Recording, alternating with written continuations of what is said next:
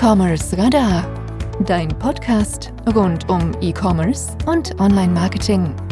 Bei uns geht es um Deep Dives, Interviews und Inspiration für dein E-Commerce-Business. Auf geht's!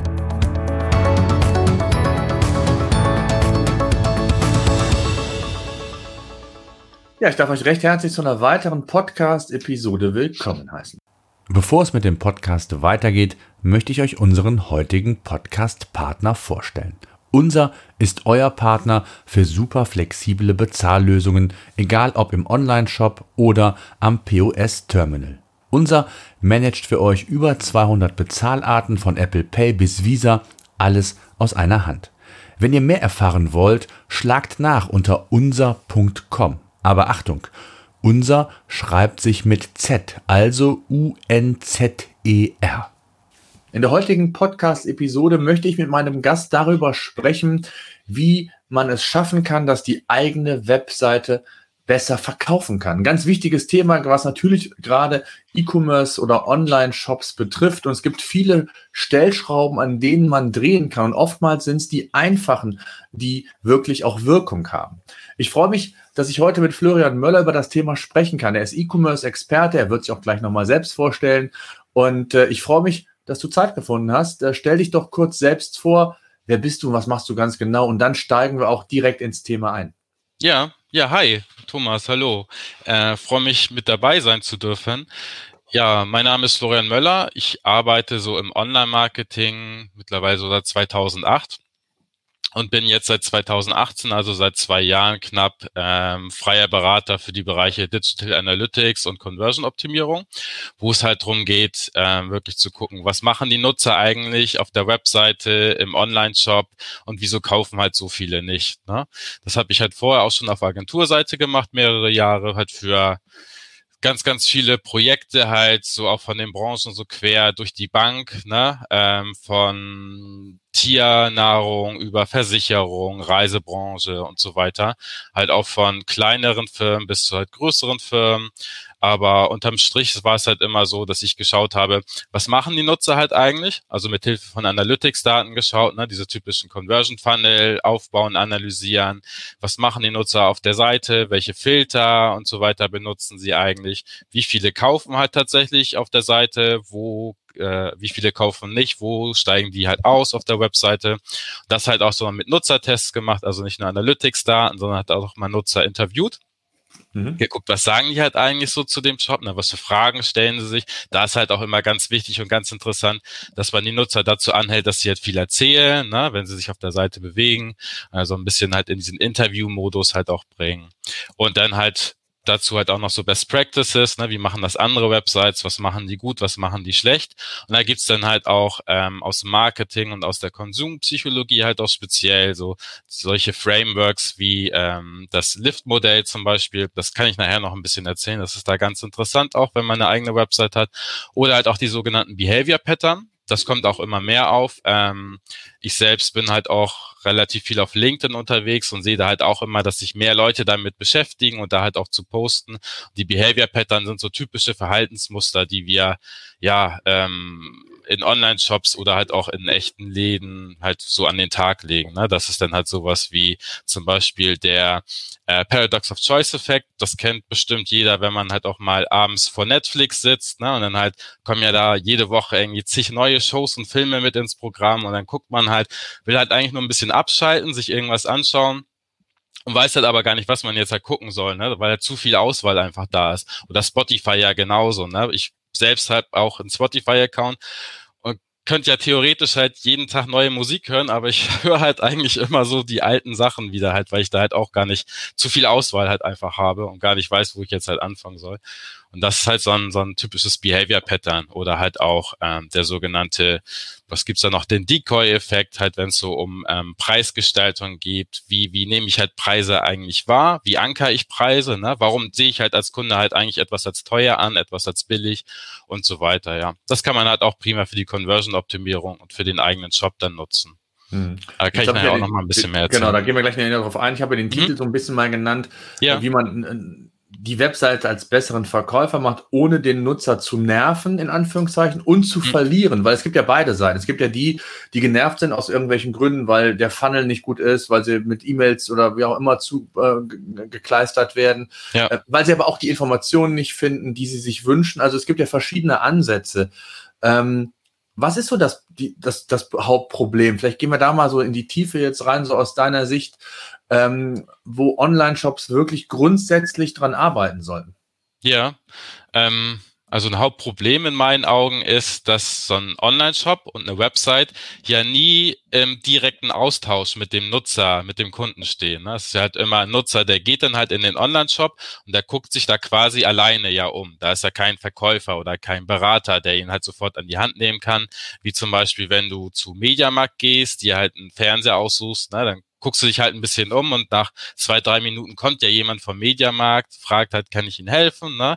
Ähm, was suchen Sie halt für einen Fernseher? Und dann geht er ja in so ein Beratungsgespräch mit dir halt auch.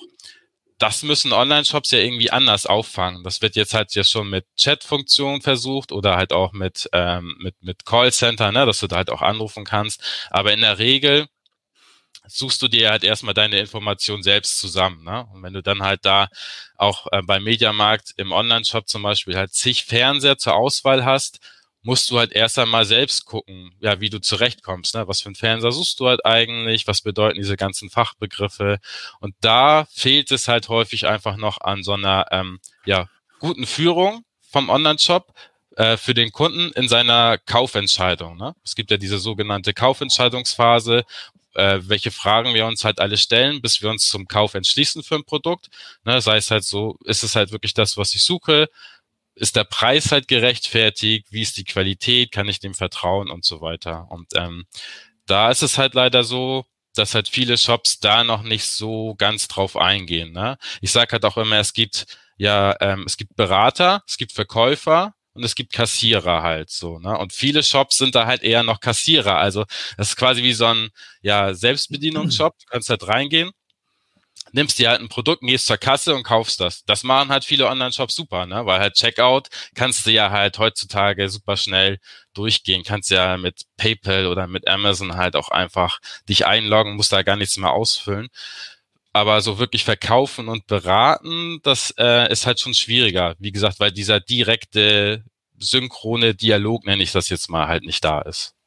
Das ist ja letztendlich so ein bisschen, wenn man, müssen wir so ein bisschen zusammenfassen, die Customer Journey, ne? die verschiedenen Touchpoints. Ja. Also wenn, wenn ich in der Informationsphase bin, dann will ich noch kein Produkt kaufen, sondern ich will mich informieren. Und das ist das, was du meintest, dass viele Shops da gar nicht drauf ausgerichtet sind. Und wenn man dann auf diese Kategorieseiten kommt, also du hast eben Beispiel genannt oder du hast auch gleich, gleich Beispiele dabei. Mhm. Ähm, für all jene, die den Podcast jetzt hören, äh, den Link zum Video gibt's dann in der Videobeschreibung. Dann könnt ihr euch das gerne auch nochmal ansehen. Aber wir versuchen das auch natürlich so gut wie möglich zu erklären. Äh, aber es geht ja letztendlich darum, ähm, dann wirklich auch die, die, den Weg aufzuzeigen, um den Kunden mitzunehmen, um ihn in der, in der jeweiligen Phase mitzunehmen. Und, und das ist oftmals die Schwierigkeit, weil man setzt bestimmte Dinge voraus. Wie bei deinem Beispiel, ob äh, LCD, OLED oder Plasma. Ja? Und man muss als Nutzer wissen, was ist ein Vorteil von LCD zu OLED oder umgekehrt. Ja. Und, und, das, und das bieten mir halt viele Shops nicht an. Beziehungsweise muss man natürlich auch sagen, fairerweise, ähm, das ist so dann die hohe Kunst zu sagen, wie kriege ich das in meiner Shop-Struktur, die ja eigentlich aus Hauptseite, äh, Kategorieseite, Produktseite besteht, so entsprechend dargestellt, auch in der Anzahl der vielen Produkte, mhm. dass ich eben auch ja der Berater bin, von dem du eben sprachst. Ne? Mhm, das stimmt, ja. Ich meine, du kannst dir ja alle Infos halt super easy im Internet zusammensuchen. Ne? Ich habe ja zum Beispiel mit diesen OLED-TVs, dann gehst du halt äh, auf YouTube zum Beispiel oder googelst das halt einfach mal, da findest du halt alle Infos. Ne? Das Problem dabei ist halt nur, dann bist du halt aus dem Shop raus. Ne? Und dann ist der halt ich will die auf meiner Seite halten. Ich will ja, ja, dass die in meinem Ökosystem bleiben und ich will ja, dass die im Grunde genommen ja. die Information bei mir auf der Seite finden. Und dann ist die Frage, ja. wie präsentiere ich das so, dass der Kunde auf der einen Seite die Informationen bekommt, auf der anderen Seite auch nicht erschlagen wird mit den Informationen. Das ist ja so ein mhm. bisschen diese Kunst, dann diese Balance zu finden. Ne? Ähm, du hast aber, glaube ich, Beispiele mit. Wollen wir die uns einfach mal anschauen, dass wir da einfach mal einen Einstieg haben und dann mhm. äh, ergeben sich bestimmt noch weitere Fragen. Ja, lass das doch gerne machen. Lass doch mal mit dem Fernseherbeispiel anfangen. Und ja. zwar ähm, habe ich mich da mal umgeguckt und Otto.de und Mediamarkt auch als Beispiele gefunden. Mhm. Wenn du da dann halt schaust, na, ähm, nehmen wir halt mal an, so ich möchte einen neuen Fernseher kaufen, kenne mich jetzt halt aber auch nicht so gut aus, was da jetzt so State of the Art ist von der Technik her. Ne? Ich weiß halt, ja, ich will mir den ins Wohnzimmer stellen, halt ein bisschen Netflix drauf gucken, vielleicht noch meine Playstation dran anschließen und ein bisschen halt zocken. Ähm, aber was brauche ich da denn halt? Ne? Gucken, dann siehst du halt auf otto.de, wenn du da in den Multimedia-Bereich gehst, dann kommst du hier zu alle Fernseher. Dann siehst du hier oben halt schon, ne, dass aktuell so 462 Fernseher anscheinend im Angebot sind bei otto.de so, ja, welcher Fernseher ist jetzt halt der richtige für mich? Ne? Ich habe halt hier an der Seite dann halt so Filtermöglichkeiten wie Bildschirmgröße. Na, okay, da kann ich mir halt schon mal ein bisschen was drunter vorstellen. Unter Zollzahlen zwar nicht, aber so Zentimetermaße, das sagt mir dann halt noch was. Marke und so weiter. Aber hier oben zum Beispiel halt auch ne, 4K, 8K, Curve TV, ja, da muss ich jetzt halt gucken, ne, was sind die Vor- und Nachteile, was passt da halt am besten für mich. Und zum Beispiel halt hier OLED-Fernseher. Gut, weiß ich jetzt halt, weil ich mich damit beschäftigt habe, aber am Anfang wusste ich halt auch nicht, wofür steht das denn halt eigentlich, ne? Und was ist halt der Unterschied zwischen OLED und QLED und einem normalen LED-Fernseher? Keine Ahnung. Wenn ich da jetzt halt auch draufklicke, habe ich halt noch 23 Fernseher halt zur Auswahl, ne? Aber dann sehe ich halt hier auch halt viele Fachbegriffe halt eigentlich nur hier. Ähm, so lange Ziffern folgen, was dann denn der, der, ja, die, die, die Kennzeichnung von dem Fernseher ist. Ne, hier wird ein bisschen was erklärt. Und dann aber, wenn man weiter runter geht, dann siehst du halt hier, hier unten, ne, kommen Tipps vor dem Kauf. So, und dann wird halt hier auch erklärt, so OLED-Fernseher bieten eine hohe Farbintensität und Bildbrillanz. Für größere Wohnzimmer sind 65 Zoll OLED-TVs geeignet und so weiter. Hier zum Beispiel, hatte ja gesagt, bei meinem Beispiel, ne, will meine Playstation daran anschließen. Gaming-Begeisterte wählen ein OLED-Modell mit HDR-Unterstützung. So. Das sind ja schon mal ganz coole Infos, die ich dann halt eigentlich bräuchte, um mal so zu gucken, welche Fernseher kommen halt eigentlich für mich in Frage. Ne? Aber die kommen halt hier unten erst. Ne? Also du siehst halt, ähm, das wären ja halt eigentlich Infos, die hier oben eher für mich relevanter wären, weil ich sie dann ja halt auch eher wahrnehme. Weil wenn ich halt hier runter scroll, also erstmal muss ich halt wirklich bis hier unten scrollen, ne? Und dann ist mein Fokus ja halt auch schon woanders. Also es gibt ja diese sogenannte Aufmerksamkeitsblindheit, ne? Oder ähm, viele kennen ja halt auch den Spruch, dass man im Internet halt nicht liest, sondern halt nur noch so scannt, ne? Und ganz wild halt mit den Augen hin und her geht, um halt so sich so die relevanten und auffälligen Sachen rauszusuchen da würde ich jetzt mal behaupten, dass diese kleine Box halt doch untergeht ne, und von vielen Nutzern halt gar nicht gesehen wird. So. Wenn man ja, halt so, vor allen Dingen ist das so ein Thema Usability, ne? Da würde ich mir vor ja. wünschen, und das ist ja relativ easy umsetzbar. Wenn ich oben sehe o OLED, LCD und dann könnte ich dann, was von mir so ein kleines i wie Info, wenn ich mit der Maus drüber hover, dass dann ein, ein, ein Layer aufgeht, der mir dann äh, dazu was erklärt oder diese Tipps ähm, das muss ich ja gar nicht, das könnte ich ja theoretisch auch schon so lösen. Ne? Das ist jetzt auch nicht mhm. die schönste Art, aber dass ich es wenigstens im, im, in, in dem Bereich habe, wo ich mich damit beschäftige. Und das ist ja ganz ja. oben jetzt in dem Otto-Shop für die Podcast-Zuhörer, habe ich links halt direkt oben ein, ein Filtersystem, ne, wo verschiedene Filterkriterien sind. Und, und damit beschäftige ich mich ja am Anfang, wenn ich die Seite mir angeschaut habe. Ich gucke ja bei 470, äh, gucke ich mir jetzt nicht jeden Einzelnen an, sondern diese Filterkriterien sind ja für mich essentiell. Und in dem Umfeld würde ich mir wünschen, dass ich dann auch schon die Information bekomme, welcher ist jetzt für mich der richtige. Im Zweifel habe ich mich vielleicht schon darüber informiert, mhm. habe das auf der eigenen Seite schon gesehen und bin dann quasi weitergeleitet worden. Aber auch für die, die mhm. sich direkt dort in Anführungszeichen verlaufen, für die wäre es ja schon wichtig, diese Information zu bekommen. Und das ist äh, ein Manko, was man sehr häufig in Online-Shops sieht. Und ich habe selbst auch äh, einige ähm, Online-Shops früher beraten. Dann kam dann immer, ja, ist nicht im direkt sichtbaren Bereich, wollen wir das nicht, da sind andere Kriterien wichtig für meine Conversion. Weiß ich nicht, ob das so ist. Ne? Genau, ja. Da bist du halt wieder bei dem Punkt mit dem ähm, ja, Nutzertest zum Beispiel, ne? Da musst du halt ja gucken, ne? Ist das halt so deine eigene Meinung, ist das Bauchgefühl oder ist das halt die Meinung von den ähm, Leuten, die den Shop halt betreiben, ne? Oder halt ähm, ja dort halt in der Firma arbeiten, ne? Also worauf basiert das denn halt, dass die sagen, ja, wir wollen halt diese Info da oben nicht, weil da andere Elemente wichtiger sind, ne? Dann bist du halt auch wieder bei diesen ähm, ich nenne das jetzt mal so Grabenkriegen, ne? Die wollen halt aber irgendwie, die Abteilung möchte natürlich, ähm, dass halt ihre Elemente ganz weit oben sind. Ähm, das Produktmanagement möchte da halt möglichst schon viele Produkte auf der Kategorieseite halt anzeigen, damit der Kunde merkt halt, ja, hier habe ich aber sehr viel Auswahl und so weiter und so fort. Ne? Oder es ist halt auch ein Ding von den Templates, ne? Das ist halt ja auch dann ähm, Templates für die ganzen Seiten sind und halt für die Kategorie-Seiten gibt's halt auch ein bestimmtes Template und da ist halt gar nicht irgendwie vorgesehen oder technisch auch gar nicht so einfach machbar, das jetzt da halt so eine Infobox hochzuziehen. Ne? Aber da gibt's ja mittlerweile auch Tools, wo du das dann halt relativ einfach halt mit einfügen kannst. Ne? Und diese Box jetzt halt hier hochzuziehen, ne, das ist jetzt halt auch keine, ähm, kein die Design-Kunststück, ne? Also das ist jetzt halt nichts, wo du das ganze Template irgendwie umbauen musst oder so. Wie du ja halt auch meintest, da ne, kannst du halt relativ einfach mit Info-Is oder so dann halt arbeiten. Zumindest zum Anfang ja halt auch erstmal, um zu gucken halt, wie reagieren die Kunden dann halt drauf, ne? Da, da sind wir halt eigentlich schon wieder ähm, in dem Thema AB-Testing dann ja halt auch, ne? Also idealerweise machst du das dann ja halt so, dass du sagst, okay, wir machen einen AB-Test, um wirklich halt so wissenschaftlich, statistisch belegt halt zu sehen, ob das jetzt halt einen Unterschied macht, wenn wir diese Infos halt weiter oben, also für den Nutzer präsenter anzeigen. Ne? Und ähm, vielleicht mal kurz erklärt, was ein AB-Test genau ist. Also bei einem AB-Test schicke ich dann halt 50 Prozent der, der Nutzer halt auf die bisherige Seite, die unverändert ist. Und die anderen 50 Prozent bekommen dann die veränderte Seite gezeigt. So, also in unserem Beispiel halt mit den Infos halt weiter oben.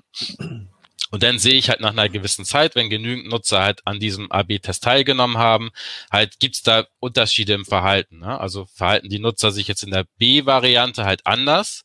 Idealerweise halt kaufen sie halt mehr Fernseher, ne? also kaufen sie mehr OLED-Fernseher, als halt in der A-Variante. Wenn das dann halt ein sogenanntes signifika signifikantes Ergebnis hat, also statistisch halt eindeutig belegt, dann weiß ich, okay, das führt halt wirklich dazu, dass halt Nutzer sich halt ähm, eher zum Kauf entscheiden. So. Mhm. was, ich mir, was, was ich mir mal die Frage gestellt habe, mhm. und ähm, klar, das ist jetzt bei Otto, jetzt bei dem Beispiel oder auch Amazon, da gibt es ja, äh, bei den Großen ist das nachvollziehbar, ne? Da ist das Thema Werbung, Advertisement, also jetzt auf der rechten Seite sieht man jetzt zum Beispiel einen Banner oder auch bei Amazon wird ja auch externe Werbung quasi geschaltet nochmal. Ja. Und das ist mittlerweile ein ganz großes Segment auch für die Unternehmen geworden. Das darf man nicht ver vergessen, dass sie neben den Umsätzen oder Provisionsumsätzen, die sie generiert haben oder wenn sie eigene Produkte haben, natürlich auch über das Advertisement gewinnen. Ähnlich wie Google Ads das macht und so weiter. Gar keine Frage. Aber mhm. die Frage, die ich mir gestellt habe, kleinere Shops, für die das nicht so ähm, relevant ist. Warum nutzen die nicht die Werbeflächen, die sowieso da sind? Also beispielsweise sieht man ja sehr häufig, äh, man nennt es, oder früher nannte man es Wallpaper, wo dann die, ähm, die Seiten um die eigentliche Webseite quasi flankiert mit, mit Werbung ausgestattet sind. Warum nutzt man diese Flächen nicht kategoriebezogen und äh, bietet dem, so, dem Nutzer sogar auch nochmal ein ganz anderes Nutzererlebnis. Also als Beispiel, ja. ähm, ich bin sehr statisch, was meine Kategorieseite angeht. Die, da kann ich mit Design nicht viel reißen. Aber in diesen umliegenden Flächen könnte ich doch ein ganz anderes Nutzererlebnis schaffen und könnte gleichzeitig genau diese relevanten Informationen dort anteasern. Die kann ich ja auch anklickbar machen. Also mhm. sprich, ich könnte die wichtigsten Punkte als Bullet Points zum Thema LCD-Fernseher, OLED oder was auch immer, könnte ich aufzeigen. Das, was wir eben unten in den Tipps oder was du eben erzählt hast äh, oder auch vorgelesen hast, gesehen haben. Das mhm. wäre ja problemlos möglich und ich würde damit meine die Aufmerksamkeit nochmal erweitern können. Auf der anderen Seite weiß ich, dass äh, viele Conversion-Optimierer, wirst du vielleicht gleich auch sagen, es ist nicht gut, wenn zu viel Ablenkung da ist. Ja? Die Frage ist nur, bin ich in der Kategorieebene, ähm, wo ich mir vielleicht über ein paar sinnvolle ähm, Fotos und Informationen, die im Grunde genommen ähm, meinen Kaufimpuls ja äh, im Grunde genommen aktivieren sollen. Ist das mhm. Ablenkung oder ist es vielleicht eine zusätzliche Info das, was du eben meintest, dass die Nutzer einfach auch wesentlich mehr Input kommen, an die Hand genommen werden, weil vielleicht zum Teil auch ähm, gar nicht klar ist, was diese einzelnen Produkte oder Produktbereiche eigentlich genau bedeuten. Genau, ja, genau. Was du meinst du dazu? Hast du, hast du das mal, hast du es mal gesehen? Also ich habe es noch nie gesehen.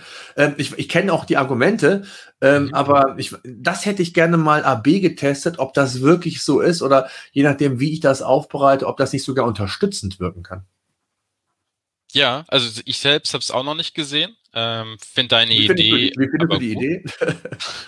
Finde ich gut halt. Also generell halt alles, was keine Werbung ist, da anzuzeigen, ist ja für mich gefühlt schon mal ähm, ja. relevanter als die Werbung dann halt. Ne? So, und, und, dann ist ja auch, und wenn ich dann kurz einhaken darf, das Thema, ich weiß, dass das sehr häufig gehört, ja, nicht ablenken. Ja, aber Werbung mhm. lenkt ja auch ab, per se. Ich lenke ja mit Werbung ab. Ja, da wird mir jetzt ein LG-Fernseher äh, oder ich weiß gar nicht, ob es ein Fernseher ist, angezeigt, wird jetzt mhm. von LG gesponsert sein. Mhm.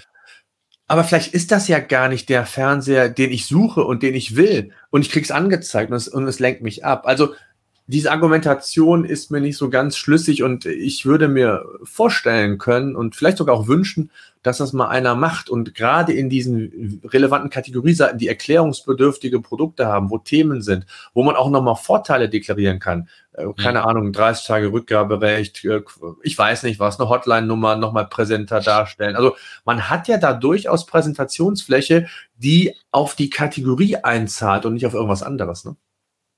Das stimmt, da hast du absolut recht, ja. Hier an der Seite wüsste ich jetzt nicht, auch wenn du halt den Banner wegnimmst ne, und da Infos hinschreibst, ähm, ob da nicht diese sogenannte Banner-Blindness dann halt auch wieder greift, ne? Weil wir es halt auch schon so. Ja, ich würde ja nicht halt nur den kleinen Banner nehmen, ich würde dann den Hintergrund direkt mit einfärben. Also wirklich ein Wallpaper, ja. so ein Branding, wie man das auf Bild.de nahezu jeden Tag sieht. Oben über, oberhalb der Webseite quasi habe ich noch eine Bannerfläche, also wo, also ich würde das schon so eine Art wie so ein Hockeystick hat man das auch früher genannt, ja. wo ich dann wirklich eine Einheit habe, die quasi um die Seite sich baut und links und rechts auch der, der, der Hintergrund entsprechend eingefärbt ist und wo ich entsprechende Infos zur Verfügung stelle. Aber ist nur eine Idee, wo ich mich immer wieder gefragt habe, warum macht man das nicht? Weil, ja, wäre mal ein AB-Test wert und was Nutzerführung angeht, und das war ja unser Thema auch zu sagen, äh, bietet dem Nutzer doch direkt die Information, die er braucht. Genau, ja, genau. Also wäre schon mal interessant. Ja. Ähm, und was ja halt auch ähm, noch so eine kleine Pointe dabei ist, na, du hast ja auch den ganzen Inhalt halt schon, wenn man mal hier weiter runter scrollt, hast du hier ja auch eine ganze Kaufberatung zu äh, OLED-TVs, halt die Otto anbietet. Ne? Da ist halt hier einen ewig langen Text gefüllt, wo das alles beschrieben wird da kannst du halt ja auch die ganzen Infos schon rausziehen. Ne?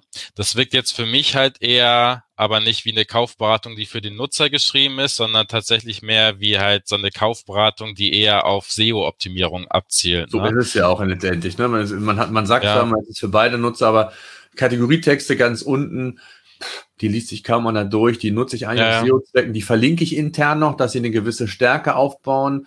Mhm. Ähm, und manchmal erwische ich mich auch, dass ich mir die angucke, aber ganz selten. Also gut, ich weiß, dass es in der Regel SEO-Texte sind, aber die helfen mir dann nicht wirklich bei einer Beratung, was du eben meintest, ne, dass die einfach fehlt. Ja, ja, also mal unter uns gesagt, wer hat denn halt Bock, sich das alles durchzulesen ne, und sich da durchzuquälen, weil dafür ist halt so ein Online-Shop nicht der richtige Platz mhm. einfach. Ne?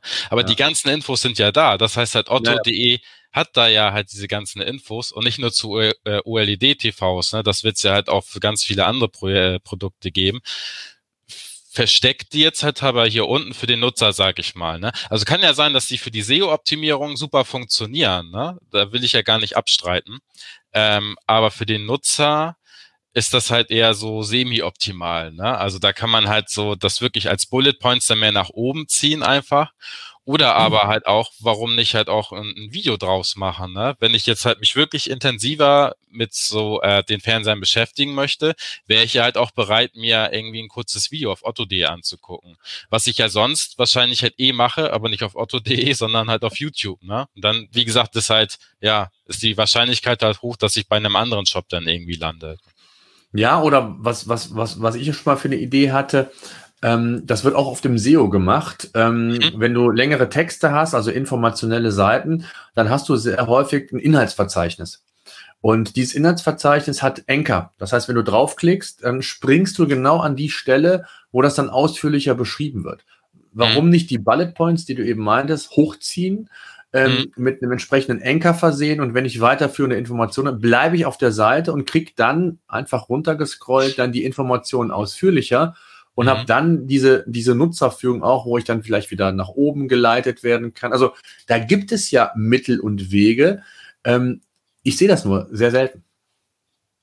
Dass ja, das mal ich auch, so ich ein bisschen auch. anders gemacht wird. Also das ist halt so, gut, es wird eine gewisse ähm, Daseinsberechtigung haben. Ich glaube, äh, das kann man sagen, dass Otto und die Großen sehr viel ähm, ähm, AB testen mhm. oder auch Multivariat testen, aber letztendlich ist das, ähm, ja, würde ich mir da hier und da ein bisschen mehr Experimentierfreude äh, wünschen, gerade bei den kleineren Shops, wo, wo es ja auch darum geht, äh, sich zu differenzieren und so weiter und so fort. Ne?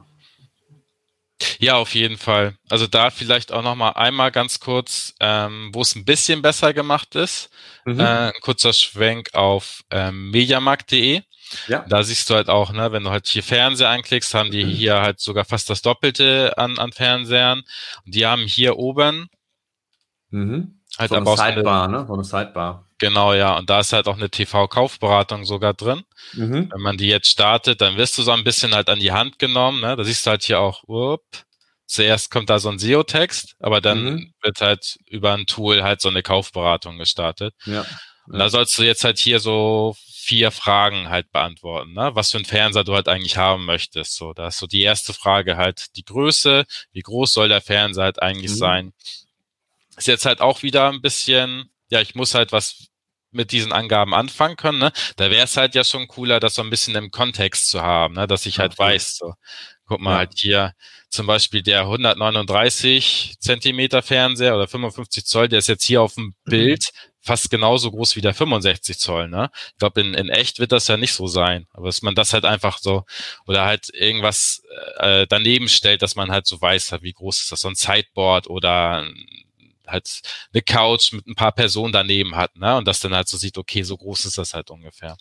Naja, aber jetzt wähle ich mal hier einen Fernseher aus, beispielsweise, klick auf Weiter, also den 65 Zoll beispielsweise. Und dann komme ich halt hier auch zur nächsten Frage, Qualität.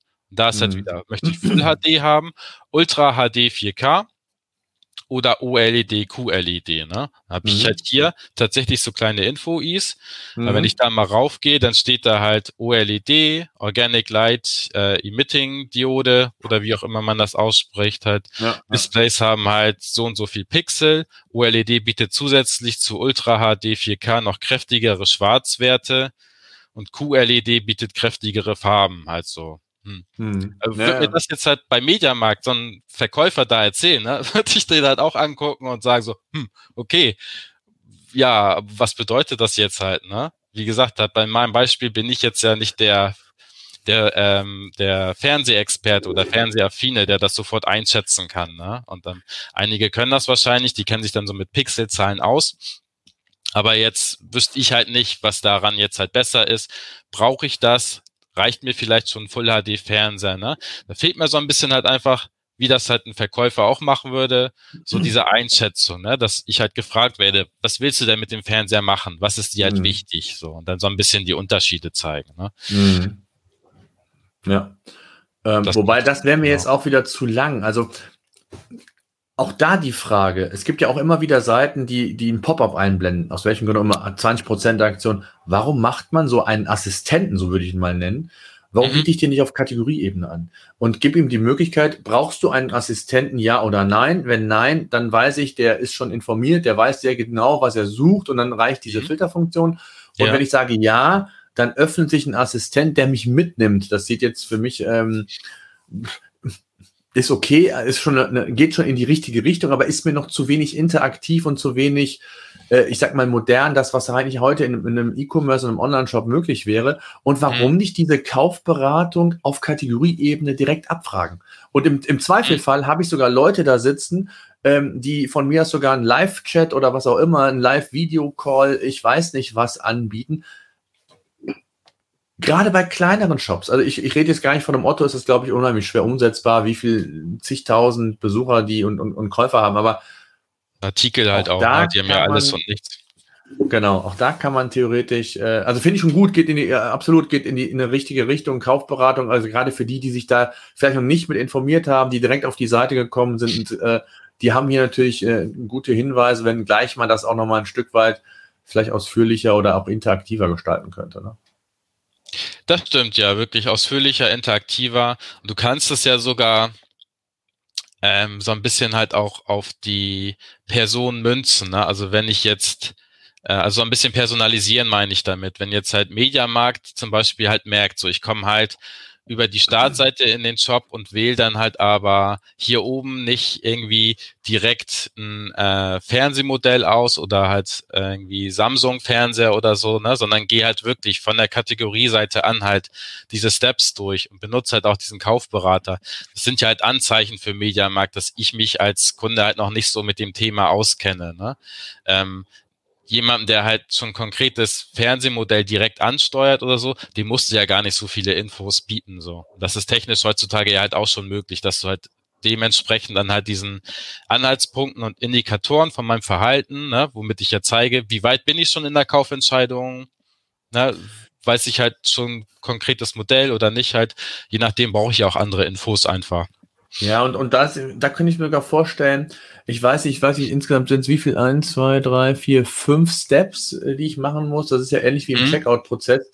Äh, mhm. Wenn es dann irgendwann zu lang wird und der Nutzer sieht das schon, dann ist es ja auch ein Conversion-Killer. Ja, dann dann habe ich keinen ja. Spaß mehr dran. Dann gehe ich raus, dann verlasse ich die Seite und dann im Zweifel kaufe ich dann auch nicht den, den nächsten Fernseher da, sondern informiere mich woanders und dann habe ich ihn wieder verloren und dann muss ich über Remarketing oder Retargeting ihn versuchen wieder einzufangen. Also ja, genau, glaub, das genau. Äh, kann man schon so ein bisschen äh, besser machen, würde ich sagen.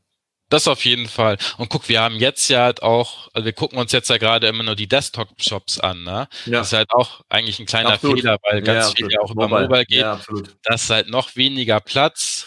Da sind die Nutzer halt mit noch weniger Zeit oder noch ungeduldiger unterwegs, ne? Also da ist es ja. ja halt noch wichtiger, halt die relevanten Infos einfach zur, zur richtigen Zeit zu platzieren, halt, wenn ich halt so viele Produkte einfach zur Auswahl anbiete dann. Ne? Ja, ja, absolut.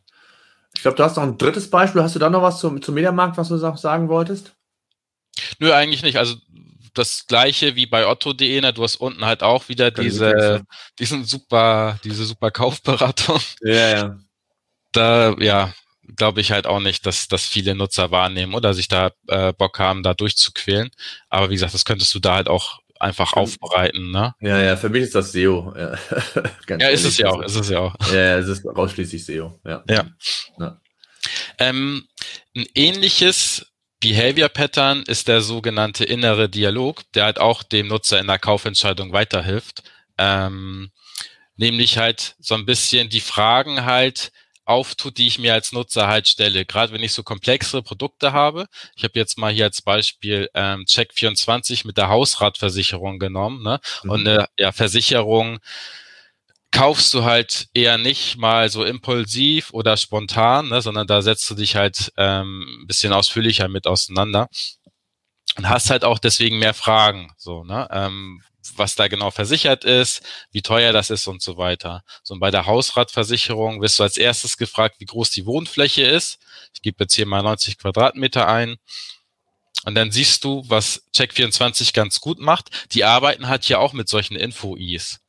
Mhm. Da siehst du jetzt halt hier Wohnfläche der zu versichernden Wohneinheit, 90 Quadratmeter. Dann siehst du halt gleich daneben, warum wird das halt eigentlich abgefragt. So. Mhm. Da denke ich mal, dass Check24 das halt auch untersucht hat und geschaut hat, okay, welche Fragen werden halt eigentlich häufig im Callcenter gestellt, ne? oder welche Fragen bekommen wir über den Chat halt häufig gestellt und haben da dann entsprechend nachgepflegt oder halt auch einfach mal Nutzertests gemacht ne? und geguckt halt, welche Fragen stellen sich die Nutzer halt eigentlich, wenn sie die Website so so äh, verwenden und da dann halt gesagt, okay, bevor das halt immer wieder halt im Chat gefragt wird oder im Callcenter, bauen wir das halt gleich auf der Website ein. Macht ja halt auch Sinn. Und auch total simpel gelöst. Ne? Also ich halt hier immer angegeben halt mit so einem kleinen Fragezeichen. Und wenn ich dann halt hier weitergehe, ne, halt auch wieder, warum fragen wir das? Wieso will Check24 das halt eigentlich wissen? Mhm. Hilft ja auch extrem und verringert die, die Ausstiegsrate auf der Seite, absolut. würde ich jetzt mal behaupten. Ja, ne? ja absolut. wenn ich also für jeden Schritt gibt es eine Information. Ähm, genau. Und äh, das finde ich gut, ja. Mhm. Genau. Das ist dann halt auch mehr so wieder dieser Berater, ne? Halt mhm. auch der, wo halt geguckt wird, welche Fragen stelle ich mir, um in der Kaufentscheidung halt weiterzukommen, wo bin ich halt gerade in der Kaufentscheidung, welche Sorgen habe ich vielleicht, ne? Ähm, habe ich halt Angst, dass Check24 nicht seriös ist, warum brauchen die halt gleich schon, warum brauchen die zum Beispiel mein Geburtsdatum jetzt halt hier im nächsten Feld für die Hausratversicherung, ne? Und dann steht hier halt, warum fragen wir das? Weil einige Versicherer Rabatte für bestimmte Altersgruppen anbieten. Ah, okay. Ja, dann ist es ja völlig klar. Dann mhm habe ich halt nicht mehr die Angst, dass ich da halt irgendwo in so eine CRM-Datenbank eingetragen werde und halt ab sofort dann immer mit Post oder Newslettern bombardiert werde, ne? sondern das hat halt einen berechtigten Grund, dass die das halt wissen wollen. Mhm. Okay. Und das fehlt mir halt auch äh, in vielen Online-Shops wirklich noch, dass sich da wirklich mal mit auseinandergesetzt wird, welche Fragen sich der Nutzer halt stellt. So, ähm, da sind wir halt auch wieder bei dem Thema, wie, wie weit bin ich halt, wie gut kenne ich mich mit dem Produkt schon aus, informiere ich mich halt erst einmal, ne? also bin ich in dieser ähm, Decision-Making-Phase, ähm, muss ich halt erstmal gucken, ähm, ist der Preis für mich okay, vertraue ich dem Produkt, ist das die richtige Qualität, bevor ich dann halt wirklich diese Versicherung halt auch abschließe. Hm wenn wir das jetzt alles mal sehen, wir haben ja so ein paar Beispiele gezeigt, haben die auch besprochen. Äh, mhm. Was sind jetzt so Hebel? Also wie schaffe ich denn, das war ja auch die Ausgangsfrage beziehungsweise das Thema, wie schaffe ich es denn jetzt, die Webseite zu einem besseren Verkäufer zu machen? Was sind so die, ich sag mal, Mainstream-Tipps, die jeder haben sollte, um, damit das überhaupt mal so Grundvoraussetzung ist, dass ich die Basics habe? Was würdest du da so sagen? Worauf sollte man dann jetzt schlussendlich drauf achten? Ja, also so Mainstream-Tipps hm, würde ich halt schon sagen, sich mal wirklich damit auseinanderzusetzen, was die Nutzer so auf der Website machen. Ja, also jetzt auch gar nicht irgendwie mit ähm, so Best mit einer Heat, Heatmap zum Beispiel zu gucken, wie, wie ähm, navigieren die über eine Webseite, wie würdest du es machen? Genau, wie navigieren die über die Website? Vielleicht gar nicht mit einer Heatmap, eine Heatmap dir dann halt auch meistens zeigt, na, so je weiter du runter scrollst, desto mehr Nutzer verlierst du dann halt. Also mhm. Also so, so Heatmap-Bilder sehen halt meistens immer gleich aus. Ne? Mhm. Dann, dann halt auch eher mit so Clickmaps arbeiten, einfach schauen, auf welchen Seiten steigen die Nutzer halt hauptsächlich ein. Ne? Ist das mhm. halt meine Startseite oder sind das tatsächlich eher auch Produktdetailseiten ganz viel? Ähm, über welche Kanäle kommen die Nutzer dann halt, die auf den Produktdetailseiten einsteigen? Ist das halt über Google? Ist es halt über meine Google Ads Kampagnen oder über Google Organic, also organischer Traffic? Wie auch immer, ne? Und dann halt so ein Gefühl dafür zu bekommen, wo stehen die Nutzer halt, ne? Also mit welcher Intention, mit welcher Absicht kommen die auf meinen Shop? Ähm, da können wir vielleicht halt auch mal ähm, noch ein anderes Beispiel für anschauen, nämlich mhm. Zelte. Mhm. Wenn ich mal bei, bei Google halt äh, eingebe, Zelte kaufen, bekomme ich halt auch Millionen Suchergebnisse. Ne? Das sind jetzt halt sicherlich nicht alle Shops, aber halt gerade so auf der ersten Seite hast du dann hier zum Beispiel camps.de als Anbieter oder bergfreunde.de oder Decathlon oder Campingshop 24, also ganz, ganz viele Shops dann halt. Ne? Und da ist es dann halt auch ähm, so ein wichtiger Punkt, wenn ich halt nicht direkt halt wegen des Shops an sich, also wegen des Anbieters auf die Seite komme, sondern halt einfach, ich möchte ein Zelt kaufen, wo weiß ich halt noch nicht, ist mir halt eigentlich auch egal, dass ich dann halt sofort einen Eindruck davon bekomme, ähm, ob der Shop, auf dem ich jetzt halt bin, wie jetzt hier zum Beispiel camps.de, äh, ob der halt relevant für mich ist. Also es was bietet mir der halt eigentlich so, ne? Und da mhm. wird ja häufig auch so mit Service-Bannern gearbeitet, wie wir das hier oben halt auch sehen. So Service-Banner zeigen dann halt immer die sogenannten halt Alleinstellungsmerkmale des Shops. Da steht dann halt sowas drin wie 30 Tage Rückgaberecht, Kauf auf Rechnung, 40.000 Artikel, 500 Marken halt so. Also eher so Standardsachen, ne, die man ja häufig liest. So, also 30 Tage Rückgaberecht ist nichts Besonderes mehr, Kauf auf Rechnung auch nicht mehr wirklich und 40.000 Artikel von 500 Marken. Okay, zeigt mir jetzt halt, dass bei Camps.de halt eine große Auswahl da ist. Ne? Hätten wir wieder mhm. das Problem wahrscheinlich mit dem Paradox of Choice, ne? dass ich nachher zu viel Auswahl habe. Aber ähm, wie auch immer, da will ich jetzt gar nicht nochmal drauf eingehen. Mhm. Wenn wir ja. das halt mal schauen, ähm, jetzt hier bei Bergfreunde, die haben halt auch so ein Service-Banner, was steht da drin halt? Portofrei ab 50 Euro, zwei Jahre Garantie, 100 Tage Rückgaberecht und dann ist hier noch so ein Trusted Shops Logo, 4,88 von 5 Sternen. Okay. Zeigt mir halt auch, ne, ähm, ja, die meisten Kunden sind zufrieden, Rückgaberecht, okay, halt äh, länger als bei, äh, bei camps.de, zwei Jahre Garantie und portofrei ab 50 Euro. Ähm, ja, aber auch so übliche Sachen halt einfach, ne, die da drin stehen. Also so sehr unterscheiden sich diese beiden Shops für mich jetzt halt noch nicht. Wenn wir dann halt mal weitergehen in den dritten Shop, Camping Shop 24. Also da steht jetzt halt drin, ne, attraktive Preise, umfangreiches Sortiment, das halt ist jetzt nicht böse gemeint, aber es ist halt Murks, was da halt steht, ne? Weil das sind ja halt so, so Lückenfüller, sag ich jetzt halt mal.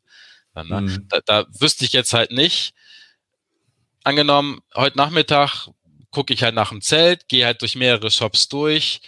Ich könnte ja wahrscheinlich halt morgen Vormittag nicht mehr sagen, welche von diesen drei Shops ich mir da angeguckt habe, ne? Oder äh, bei welchem ich was gesehen habe, weil sich das halt nicht wirklich unterscheidet, so halt von den, von den Alleinstellungsmerkmalen. Und das ist halt auch einer von den ähm, Mainstream-Tipps, nenne ich das jetzt halt mal, wonach du gefragt hattest, wie man halt schnell halt seinen Shop verbessern kann, halt auch bezüglich der Conversion Rate, dass man halt da einfach dem Nutzer, wenn er halt ähm, auf der Startseite einsteigt oder aber auch auf den Produktdetailseiten, wo man das ja auch einblenden kann, einfach halt schon sofort abholt, ne? Und die zeigt so, hey, du bist jetzt halt hier in diesem, diesem, in diesem und diesem Shop, das sind unsere Vorteile, ähm, schau dich halt einfach mal um. So. Mhm. Und das machen halt viele auch nicht. Und ist ja halt eigentlich auch super einfach. Ne? Also es ist jetzt halt auch, ähm, nimmt nicht so viel Platz weg, ist jetzt halt auch nicht so schwierig, das technisch einzufügen. Ähm, da kommt es ja mehr drauf an, wirklich, äh, was ich da reinschreibe. Also was sind meine Alleinstellungsmerkmale halt tatsächlich? Ne? Dass ich da halt mhm. nicht einfach so diese Standardsachen nehme, die jeder Shop hat, hat, ne? Weil das ist halt eigentlich genau das, was Alleinstellungsmerkmale nicht machen sollen. Ne? Also ich soll das nicht bei anderen Shops einfach abschreiben. Hm. Ja. Was glaubst du, wie wichtig ist, du hast ja eben selber gesagt, es ist wichtig, dass man den Nutzer abholt. Das ist natürlich relativ schwer, weil jeder Nutzer hat unterschiedliches Wissen, hat unterschiedliche oder befindet sich auch unter Umständen in einer unterschiedlichen ähm, Kaufphase, ja, wenn man die Customer mhm. Journey nochmal sieht, vielleicht vergleicht er gerade, ist noch gar nicht richtig kaufwillig, andere mhm. wiederum sind schon weiter und wollen Produkte kaufen, ist natürlich schwer, allen Nutzern gerecht zu werden. Aber die mhm. Option zu bieten, dass ich unter, für die unterschiedlichen Phasen, wo sich ein Nutzer befindet, eben Optionen anbiete, äh, mhm. und das eher im direkt sichtbaren Bereich als weniger unten im SEO-Text, ist, glaube ich, eine ganz wichtige Maßnahme, die man durchaus mal testen sollte und könnte mhm. und auch gerne mal AB testen kann. Und, und, und ähm, SEO-Text auf der einen Seite ist wichtig, gar keine Frage, ist für viele Online-Shops relevant, um da Sichtbarkeit aufzubauen. Aber man darf natürlich auch den Nutzer und äh, die, das nutzerzentrierte Denken halt dabei nicht vergessen. Und ähm, da würde mich mal interessieren, ähm, da gab es ja mal ganz viele Ansätze, ähm, Augmented Reality und so weiter. Gibt es auch in, in den ein oder anderen Shops. Das Thema Video, also Bewegtbild war eine, eine, eine Möglichkeit, wo ich ja theoretisch auch als in einem Video eine Art Kaufberatung anbieten könnte. Theoretisch sieht man alles nicht oder relativ selten, so würde ich es mal formulieren, ja. oder? Was glaubst ja. du? Ist, ist es, ähm, bringt es nichts? Ist es Conversion Killer oder ähm, fehlt es an Kreativität auch, an ähm, das will ich den Großen gar nicht ab, äh, ab äh, in Abrede stellen, aber die haben nochmal ganz andere Herausforderungen. Die müssen äh, ganz andere Volumina stemmen und müssen sich vielleicht um andere Stellschrauben eher kümmern. Aber äh, wenn man mal so den, den kleinen mittelständischen Online-Shop nimmt, der sich ja auch differenzieren muss. Bei dem wird es dann mhm. vielleicht an Ressourcen liegen, Budget, Kosten, weiß ich nicht, aber ist dann so dann irgendwann auch das Henne-Ei-Problem vielleicht, ne? Ja, bei den großen Shops denke ich halt garantiert. Ne? Also wenn du jetzt halt ähm, dir das Sortiment von Otto.de anguckst, ne? oder halt auch Mediamarkt, da halt für alles Videos zu drehen, das, das ist halt erstmal ein Haufen Arbeit. Aber für Kategorien könnte man es machen, ne? Da könntest Oder zumindest für machen, die, ja. äh, nach dem Pareto-Prinzip für die wichtigsten Kategorien. Genau, also, ja, so 80, 20 dann halt. Klar, könntest du halt machen, ne?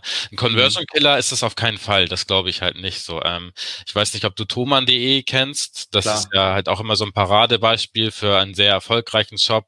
Ähm. Die machen das ja halt auch, ne? Also die stellen ja halt wirklich sehr, sehr liebevoll halt ihre Produkte vor, ne? Und ähm, bieten halt nicht nur Videos, sondern halt auch so Sounddateien und so. Und das. Ja, ja, absolut. Man ja. kann da schon viel machen. Und das ist genau ja. das, was ich, was ich, was ich auch glaube ähm, was Thomann eben so besonders macht und, und auch immer wieder Thomann ja ausgezeichnet wird und was die für eine, für eine Erfolgsgeschichte im Online-Bereich ähm, hingelegt mhm. haben im Vergleich zu anderen. Und ähm, die sich da auf ein Segment spezialisiert haben und das richtig gut machen mit Kaufberatung, die Leute, die, die sind gut, richtig gut geschult in den Hotlines. Ähm, und, und das ist genau das, äh, auch das macht eine Webseite ja dann indirekt auch zu einem besseren Verkäufer, wenn einfach dieses gesamte Nutzererlebnis, die Informationsvielfalt, die ich theoretisch brauche, je nachdem, in welcher Kaufphase ich mich befinde, hm. wenn ich die vorfinde und eben nicht das Ökosystem eigene Webseite verlassen muss. Ne? Genau, ja, dass ich mir die Infos halt nicht irgendwo anders zusammensuchen muss. Ne? Weil stell dir halt mal vor, wie wäre das denn halt im, in echten Shops? So zum Beispiel in der Fußgängerzone hast du halt äh, ein Karstadt und ein Mediamarkt, sag ich jetzt halt mal, ne? Und du weißt halt bei Mediamarkt ähm, wirst du halt gut beraten. Mhm. Ne? Und dann ja. rennst du halt äh, ja halt auch dann nicht danach wieder zu Karstadt halt drüber und kaufst den Fernseher dann halt da, ne? Au außer er ist da halt so wesentlich günstiger dann halt. Das ist ja nochmal ja. was anderes.